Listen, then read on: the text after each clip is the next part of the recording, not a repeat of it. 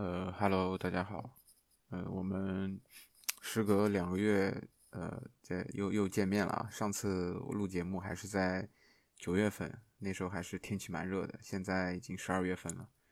天气还是比较冷了，尤其是这两天降温降的比较厉害。然后我这边的话，已经秋衣秋裤都已经穿出来了。嗯，呃，所以。这么长一段时间，呃，这个拖的还是有点久的，所以抱歉抱歉。然后后面我一定会坚持的，嗯，然后后面的我的我的整个的一个，呃呃，这这这这个音频的一个节目，我会去更多的去分享我每周所体验的一些我认为比较呃好的一些产品，然后我把整个产品里面的呃一些好的。设计的点我会去，呃，分享给大家。那么这周，呃，我我大概体验了有呃四款产品，啊，我认为这四款产品都是，呃，做的比较好的。比如说话音，然后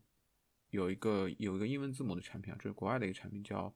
呃 India 是吧？这个英文是 E N D E L，然后包括布谷番茄，还有时间胶囊。那我先从我先简单介绍一下，后面我再去详细介绍产品里面我觉得比较优秀的一些呃功能，或者是一些一些底层的一些逻辑，或者是一些比较好的一些呃这种交互也好。对，话音呢是这期呃节目我所比较重点讲的一个产品啊。那它的呃背景也有点特别啊，创始人是之前是这个这个微信的。呃呃呃，公司就是微信，大家都知道的吧？大家都用过。然后呃，是微信的呃产品总监，然后自己出来创业，做了一个这样的一个呃产品。然后据说他是张小龙的一个得力助手。然后这这款这款话音这款产品呢，是也是做社交的，它是做视频社交的。呃，其实我在之前的节目里面。也跟大家介绍过，有一些呃其他的一些呃，包括一些大厂吧，比如说字节跳动，他们有一款产品叫做闪聊啊，那它也是呃这个社交产品啊，也里面也融合了很多的这种视频社交的元素在里面啊。但是花音这个产品有点特别，它直接切入的就是整个产品的一个形态，就是以视频视频社交为主的，所有的。呃，点功能点啊，都是围绕这这个底层的一个元素去出发的去做的。然后我也是在呃上上周吧，上上周，呃，上海有一有一个产品经理的一个呃大会，就是人人都是产品经理社区举办的，每每年应该都有几场，呃，好像是北京有，然后深圳有，上海也有，啊，就是。当然我没有去现场听啊，我是在看的是在家里面看的是直播，然后呃这个话音的呃创始人他是最后一个出来的，我也特别期待，我是想看一个微信的这样的一个产品总监他出来创业是什么样子，他做的产品什么样子，他整个的一个产品理念什么样子，然后听了之后，我觉得真的就是特别的 佩服，然后我又反过来去下载了这个话音去体验了，因为我之前。最早的时候我是下载过一个版本的，啊，然后我也体验了一段时间，因为不知道它的一个底层逻辑，所以就是很懵，就觉得它这个产品是有很多的创新，但是不知道，诶，它为什么会这样做？但我我当我知道了里面的一些底层逻辑的时候，我发现哦，原来是这个样子，嗯，然后第二款产品是呃这个。这个 India 我不知道这个英文字母怎么读啊，反正就是一款国外的一个一个一个一款产品。然后这款产品呢，它呃是一个音乐工具软件。为什么是不是说音乐软件，而是说音乐工具软件呢？因为它的音乐里面都是这个白噪音，它是帮助用户在不同的场景下提升的相应的体验的。比如说你在学习的呃环的场景下。那么你听着这个音乐，你的整个的一个学习的效率可能会有所提高，因为它会帮助你去集中你的一个注意力，包括你在睡眠的场景下，它也会这样子，它也会可能会有助于你的整个的睡眠质量的一个提升啊。对，这是一个，这是这是第二款产品。那么后面我也会细讲。第三款产品是布谷番茄，布谷番茄我嗯从刚刚下载到后面的连续几天我一直在用啊。我主要用的是，我每天都会记录我的一个呃产品体验的一个时间，包括我体验了哪个产品，然后上面有一定的积累。嗯，它的积累的时间越长的话，呃，给我的成就感也会越高。然后它就是这这这个这个这个功能我后面会细讲啊。它也是一款呃这个呃怎么说呢，也是一款提升我们的工作和学习效率的一个产品，就相当于呃就是借助了这个工番茄工作的一个这个这个方法。我不知道大家了不了解这个番茄工作方法，就是它会把时间切成一段一段的，比如说二十五分钟、三十分钟这样子一段时间。然后在这段时间时间内，你需要去集中所有的注意力去做这件事情，然后结束了之后，你可以有有有有有一段小一小段时间的这样的一个休息。那么最后一款产品就是时间胶囊，时间胶囊是，呃，它是一款就是嗯，类似于记录生活点滴的这样的一个日记的这样的软件，但是它的特别之处在于说，呃，我能够去给未来的自己。写一封信，就写写写写写日记嘛。我写写的这份日记，我能够去给未来的自己看，比如说一年之后的自己能够看到。所以这款产品的呃这个这一点啊，我觉得还是比较创新。当然也有其他的一些有有趣的地方，我们后面细讲。好，那我们刚刚简单介绍了一下这四款产品，那我们从话音的这款产品先讲起啊。呃，这款产品我刚刚说了，这款产品它是一个。视频类的一个呃社交软件啊，视频类的社交软件，我不知道大家平常的时候有没有用过这样的一个，就类似于这种视频的社交软件。因为我们平常用微信的话，基本上跟比如说你的一些朋友或者同事去聊天的情况下，大家都会去基本上都会去发文字，对吧？或者是语音啊，但是话音它不一样，话音它不一样，话音它是。引导你，而且它是就是强引导你去，呃，通过拍视频的方式去跟对方去沟通，对，呃，然后它里面有一个我觉得特别特别有意思的点是什么？就是，呃，它会自动过滤掉你不说话的那个那那段那段那段视频，就就打个比方说，比如说我摁了一下这个呃视频的这个这个 button，然后它会去。给你一个提示，说这个就相当于你已经开始去录想即将要发送的视频了。然后呢，它上面有个图标，有个开张口的图标，就张口的时候说明就是这段视频在录。它如果是闭口的时候，说明这段视频没有在录。那这这一点其实我后来想了一下，这一点的好处在于说，它会给人降低这种发视频去沟通社交的这样的一个阻力。因为你想，如果当我是在一个跟一个嗯，跟一个，比如说我的长辈，对吧，或者是我的领导，或者是我即将要追求的一个女孩子去聊天的情况下，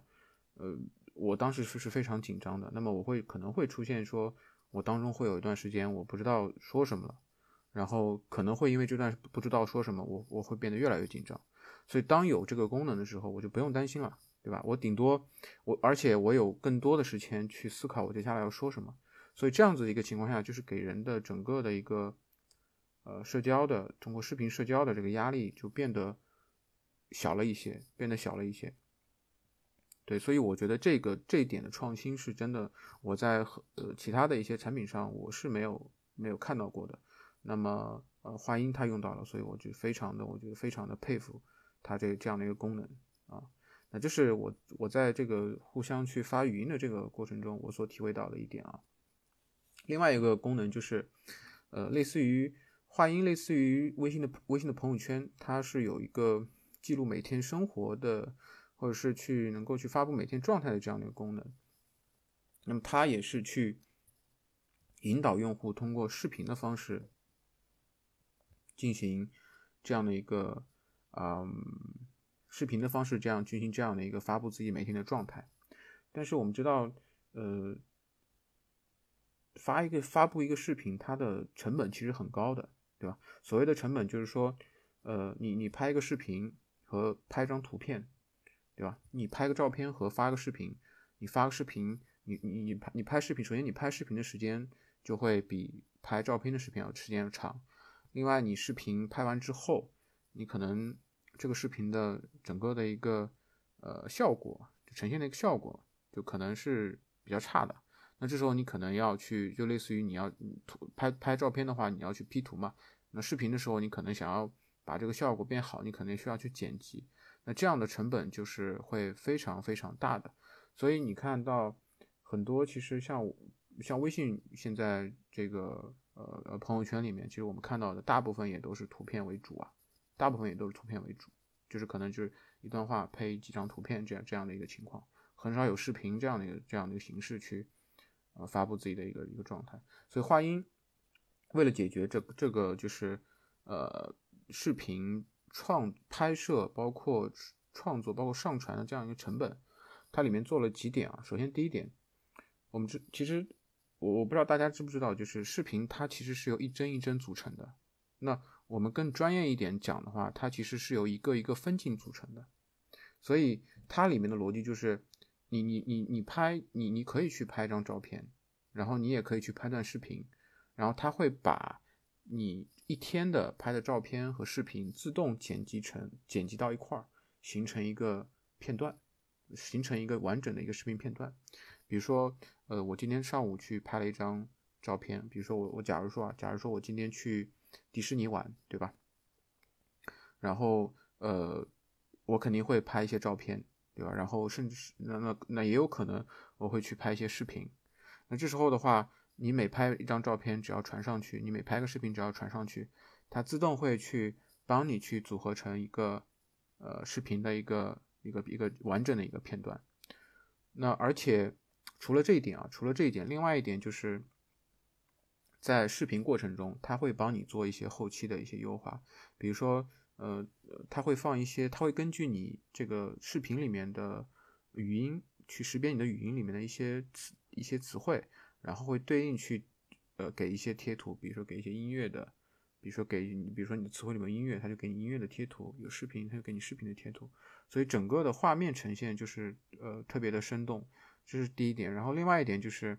呃，当然背景音乐这个点肯定少不了嘛，那它里面会自动给你匹配一个呃呃这个背景音乐，然后背景音乐给人的感受，因为我也体验了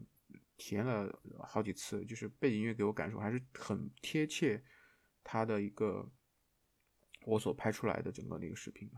对，然后包括图片，它其实也不单单是一张图片，它可能有一些。缓慢放大的一些效果啊，包括一些过渡效果，所以整体看下来就是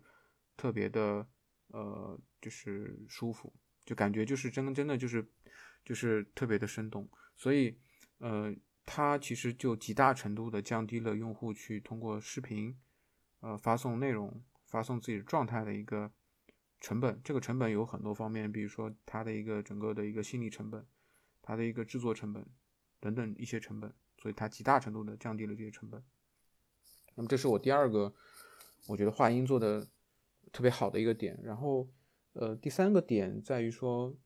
呃，里面有一个陌生人社交的一个功能，就是这个这个这个功能，其实我相信大家如果关注社交产品的话，很多人都应该知道，就是它会自动匹配一些陌生人啊。它的逻辑，话音的逻辑是什么？话音的逻辑是，呃，它你会你它优先会让你去。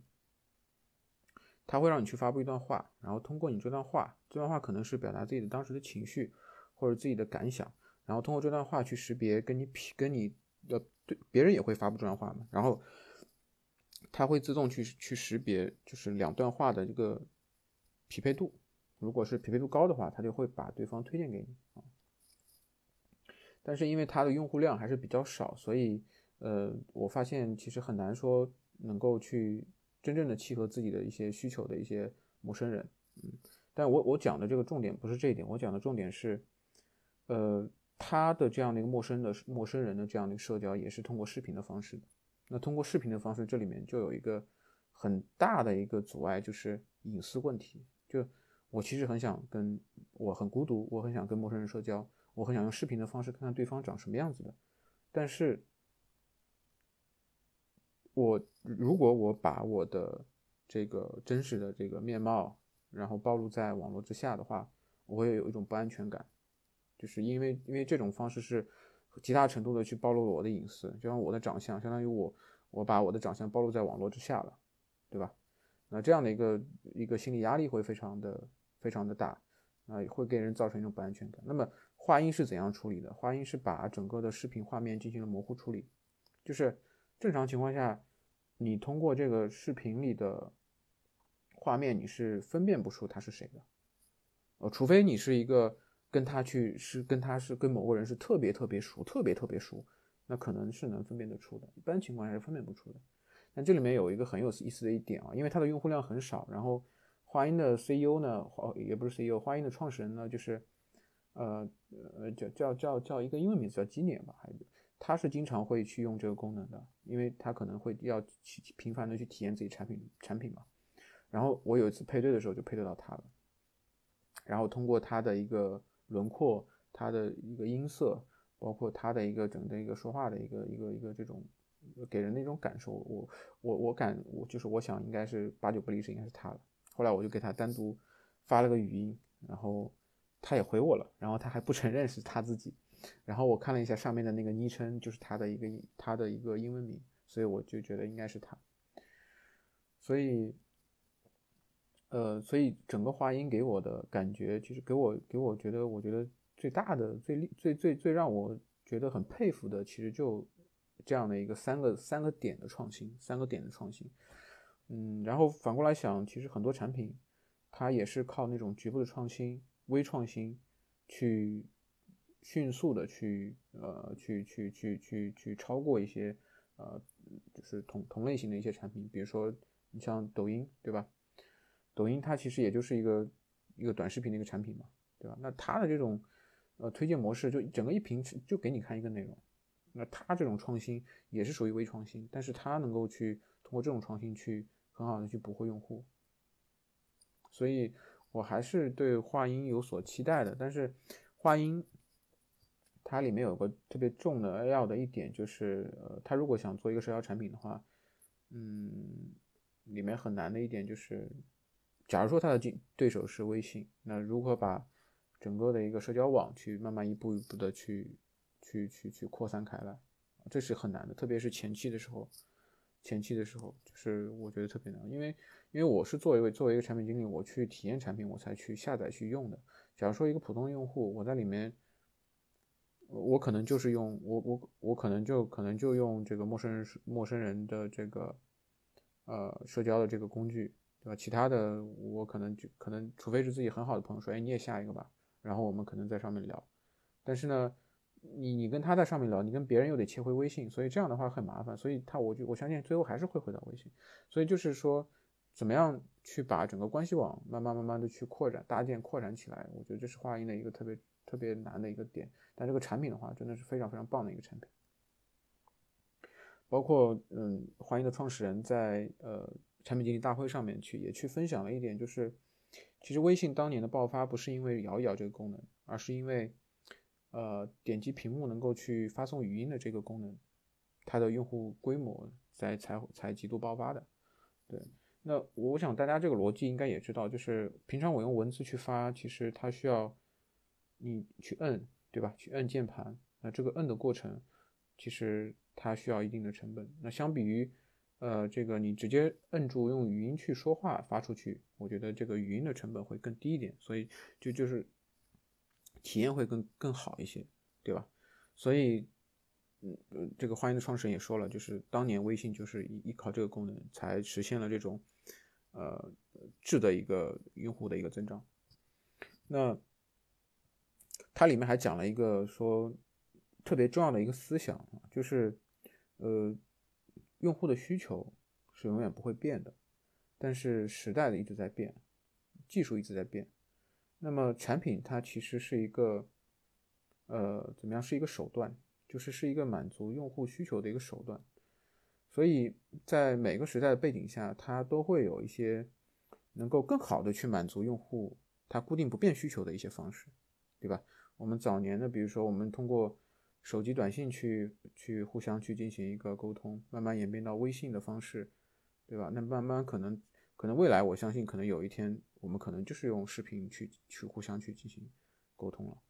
聊天。对吧那它里面所举的一个例子就是，早期的时候我们用的是实体键盘，到了 iPhone 的时候我们用的是触摸的。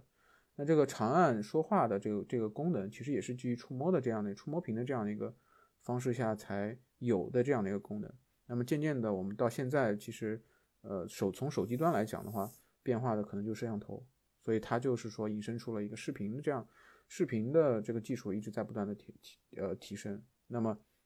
它抓住了这个变化，但不变的是用户对于这个社交，对于呃在线呃工具沟在线工具的一个。一个需求啊，所以这个思想，我觉得他说出来之后，我也挺挺受感触的吧。就，我我我是建议大家，如果是有兴趣的话，可以去下载一个话音去体验一下啊，去体验一下。好，那话音我们先这个产品我们先说说到这里啊，然后呃，我们再说一个 India 啊，这个英文名叫 E N D E L，大家可以去 App Store 里面去搜一下。然后这个产品。我是通过 A P P 推它的年度 A P P 推荐我所看到的，然后我就把它下下来了。那下下来之后的话，给我的呃这个整个的一个呃体验就是，嗯，我觉得这个产品它的一个产品的给人的一个感觉是非常非常棒的。首先，我们从音乐来讲嘛，刚刚说了这款产品是。它是里面是帮助用户提供学习工作的一些效率的呃的产品，那它主要是以音乐白噪音的这样的一个方式去提呃满足用户的这样的一个需求的。那整个产品的话，我刚刚进入这个界面啊，整个产品是它的一个背景是黑色的，然后上面就是有个动画，这个动画是会跟着音乐的节律去变化，它里面会有各种各样的一个线条，几何的一个线条，就是。变来变去，变来变去，就非常非常的魔幻，就给人感觉就是这个产品就是非常的有科技感，就非常的未来。那我我我我我我起步的时候，我刚刚我刚刚下载完了去我体验的时候，我发现我好像确实，当我听了这个音乐之后，我很快的就能够进入到我的我的一个状态当中，比如说我可能想要去。看会儿书，我可能是去体验产品。那我我一听这个音乐，我发现我很快就能进入状态。所所以所以所以，我觉得这个产品就是我我我第一个给我的第一个感受就是，哎，它这个音乐确实有效果。我不知道大家有没有体验过一些能够就是提升效率的学习效率的一些一些音乐一些那个类似于这种类型的一个产品啊。因为我后来也看了一些，比如说这个小睡眠，对吧？帮助你这个这个。呃，尽快入睡的一个产品，包括，嗯，包括还有一些这种里面也有一些白噪音的产品，但是我去切了切换了那么多产那么那么那么多其他类型的产品之后，我发现还是这款产品是，我觉得我一听我真的就能够沉浸在我自己想做的事情当中的这样的一个产品。那么它里面有一个点，我是需要去，呃，我觉得还不错，但是我不知道这个逻辑是不是对的，我跟大家讲一下，就是，呃，它会根据你的这个每天人体的一个节律，它里它上面有一个这种类似于呃电磁波的这样一个曲线。啊，他说有的人有有有的某的时间段你的能量在上升，有的时间段的能量在下降，然后包括它当当天的天气、你的位置。包括你的整个的一个心率这些数据来去调整它的白噪音的这样的一个音乐。啊，它可能里面有一个 AI 的算法在里面，呃，但是我实际上是并没有感受出来，就是我很没有很明显的去感受出来这里的一个变化，对，可能它里面是有的，有一些微小变化，可能我没有感感受出来，但是整体来讲的话，这款产品真的让我感觉到就是。我真的能有效率，能有听完之后有有有所效率有所提升的这样的一个感觉，嗯，但是这是国外的产品嘛，然后国外产品有个通病就是，呃，他进去他就会他就会你还没体验，或者是你刚刚注登录完，他就会让你去去买他买买买这个他们的一个服务，呃，国外可能有这样的一个消费习惯，那国内的产品基本上，如果你这样很直白的告诉用户让他买的话，可能绝大部分用户都会。把这个东西去，呃，就直接去卸载掉，对。所以，呃，这个是我觉得这款产品是我觉得，我觉得，因为我后来就是因为它的试用时间到了嘛，然后我不能用了，不能用之后的话，我必须得付付费。但我是有那种付费的冲动的，但后来我没有付，后来没有付，把它卸了之后重新装了一下，然后它又能有试用时间了。但这款产品我觉得，嗯，还是还是还是希望大家能够去尝试一下，就感受一下，到底对你们来说是不是能够，比如说你们在工作学习的时候是是不是能够提升你们的一定这样的一定的效率，或者是能让你尽快的去投入到当前的一个状态当中。好，那就是这是这款产品。那我们再说第三款产品，要跟大家去讲的是，呃，叫布谷番茄。布谷番茄，我从下载那天我到今天，基本上我一直在用。啊，这款产品里面其实说起来也挺简单的，就是它会给你一个。呃，功能让你去记录每天的任务，记录每天的任务，就是每天有什么样的任务，然后然后就是完成的、未完成的啊这样的一个形式。但是里面有一个特别特别重要的一点啊，就是它有一个一万小时定律的这样一个功能。什么叫一万小时定律的功能？就是它会把任务集合成一一项技能。就比如说我是怎么用的？比如说我是产品经理，那我想去提升我的产品能力。那意味着我每天可能会固定的给自己要设定一个任务，就是每天要体验一款产品。那这个时候我就会去发布发布一个任务，然后这个任务的它有可能有时间，比如说啊三十分钟，那么里面有倒计时。它完成了之后，它会归类到你的产品，比如说我设定了一个产品技能，它会归类到产品技能当中。那这时候你的产品技能的累计时间就会多三十分钟。那如果你长期以往下去的话，你的时间会越来越多，越来越多。比如说，这个产品技能的时间可能在未来我达到了一千多个小时。那这样的话，其实自己的成就感是非常棒的。那刚刚所谓的一万小时定律这样的一个功能，就是说，呃，我们我们知道，就是很多自己去学习一项技能的时候，一万小时定律，一万小时能够帮助你去能够在这这项技能上达到一个卓越。所以，其实我当我当时用这款产品，我想说，如果我的产品的这个任务的每这个产品技能的这个时间累积到一万小时的话，呃，我可能也会成为一个特别牛的产品经理。所以我就一直在坚持在用这款产品。所以其实这这个里面的逻辑就是，它整个的一个时间累积会让你有一种成就感，然后会让你看到每天的进步。我觉得这个产品是这点是特别特别创新的。所以呃，大家可能有有的人可能比如说也是从事产品经理的，我觉我觉得你也可以试一下。有的可能从事一些。呃，比如说英语相关的一些，比如在外企公司公司工作，那如果你有外语的这个学习需求的话，或者是一些学生，对吧？你你可能也学习一些课，呃，一些一些一些课程，或者是你是呃呃想想去呃学习一项运动，然后我觉得都可以做这样的一个，都可以在这个里面去帮助你，促进你去不断的去坚持去学。我觉得这个这个这个功能确实不错。然后这款产品的话，整个界面啊，就交互做的就挺粗糙的，但是也可以理解，因为我觉得这个是应该应该是个人开发者做的一个产品。但是我现在用下来，我觉得这款产品真的这一点是特别棒的。然后最后最后一款产品就是时间胶囊了。时间胶囊，嗯，我刚刚介绍过了，它是一款写日记的一个产品，就是它会记录你每天的，呃，比如说一些状态、一些事情。些特别的事情，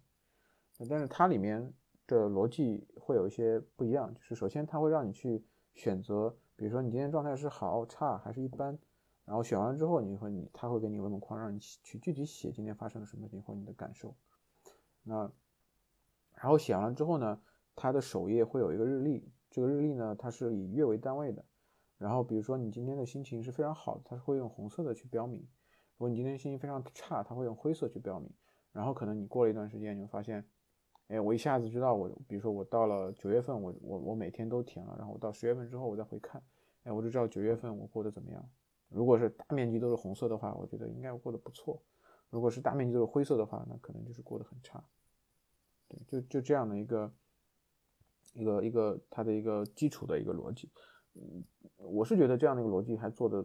我觉得挺不错的，因为我在一些记日记的一些产品当中，我觉得这款产品的这样这样的一个一种形式，我还是第一次次第一次见到吧。然后这是它的一个基础的功能啊，然后它最特别的地方是，它可以给自己未来自己写一封信，写写一封信。那他他写写写这封信，它是有它是需要一定的成本的，这个成本就是它里面给你的这个时间胶囊。嗯，当然你刚注册的时候，他会免费给你送一个，然后送一个之后，就你就会立马可以写。比如说我给一年自己会写封信，我我当天下载了之后，我就用这个功能去给一年后的自己写了一很长的很长的一封信。对，然后写完之后，他会锁定住你不能看，我觉得不能看是是应该的。如果你看了之后就没什么意义了。我可能隔三差五就看到这封信，隔三差五看到这封信是没没什么意义了，所以一定是不能看到的。然后，它里面的一些，呃，就是比如说刚刚说的，你会免费得到一个胶囊，那这个胶囊是，他第一次你注册的时候会给你，但你你你以后如果想要去再给自己未来自己发送一封信的话，你需要去挣取一定的碎片。那这个碎片怎么来？这个碎片就是你每天记录。你的日记得来的，那所以这个逻这个就形成了一个一个一个一个一个一个一个一个闭环，一个闭环就是我真的碎片，我可以去买胶囊，我买胶囊可以给未来自己写封信，对，然后呃为什么呀？我我我要我为什么？那那我怎么样才能记碎片？那我得每天去写日记，因为你知道很多可能写日记它是需要用户花时间花精力去做的，比如说我这这款产品其实。我在下载到现在，我其实都没有去，已经好几天没有用了。因为你写日记，你需要时间和精力去做，所以它的这个成本对用户来说还是有的，还是有的。所以他用这个碎证据碎片的方式激励用户去花一定的成本去写这个日记。所以，所以我觉得这个这款产品逻辑，我我觉得还是挺不错的，还是挺不错的。那相比，比如说我我之前也体验了一款产品啊，就是。也是记日记的，它是它是以一种这个树洞的形式，树洞形式，我不知道这个我没有研究过这个树洞这个词，但好像它也是一个记录记录一些自己事情的一个专有名词吧。那它会把整个的树洞，你会你会你会它会给你，它会它会允许你去设置不同的树洞，就你想去记录什么类型的，比如说你的心情，比如说你今天的所见所闻，比如说你特别的事情，比如说记录某个人。然后会给你不同的类型让你去记录，那它里面它里面还有一个一个特别的点，就是说，呃，你的记录保存在保只保存在你手机本地，但是这个东西就是，我觉得你既然你说是这样说，但是我觉得用户还是会有一定的不安全感，哎，你到底是不是保存在本地，到底有没有传传到服务器，所以这还是一个不确定的因素。所以相比于这款树洞这款产品的话，就刚刚说的那款产品，这款。嗯，时间胶囊我觉得还是它的整个的一个产品逻辑还是非常不错的，包括里面的一个给未来写日记的这样功能，我觉得觉得是它的一个可能作为它的一个产品的一个比较特别的一个点吧。这个点能把吸引用户，把用户留住。啊，所以就这周我大概就体验了这四款产品啊。就我觉得大家如果是有兴趣的话，可以去 App Store 里面去下载，然后去体验一下。对，好，那这周的那我们这周的节目就到这里，然后下一周我还是会给大家去分享一些有趣的产品给大家。好，大家拜拜，再见。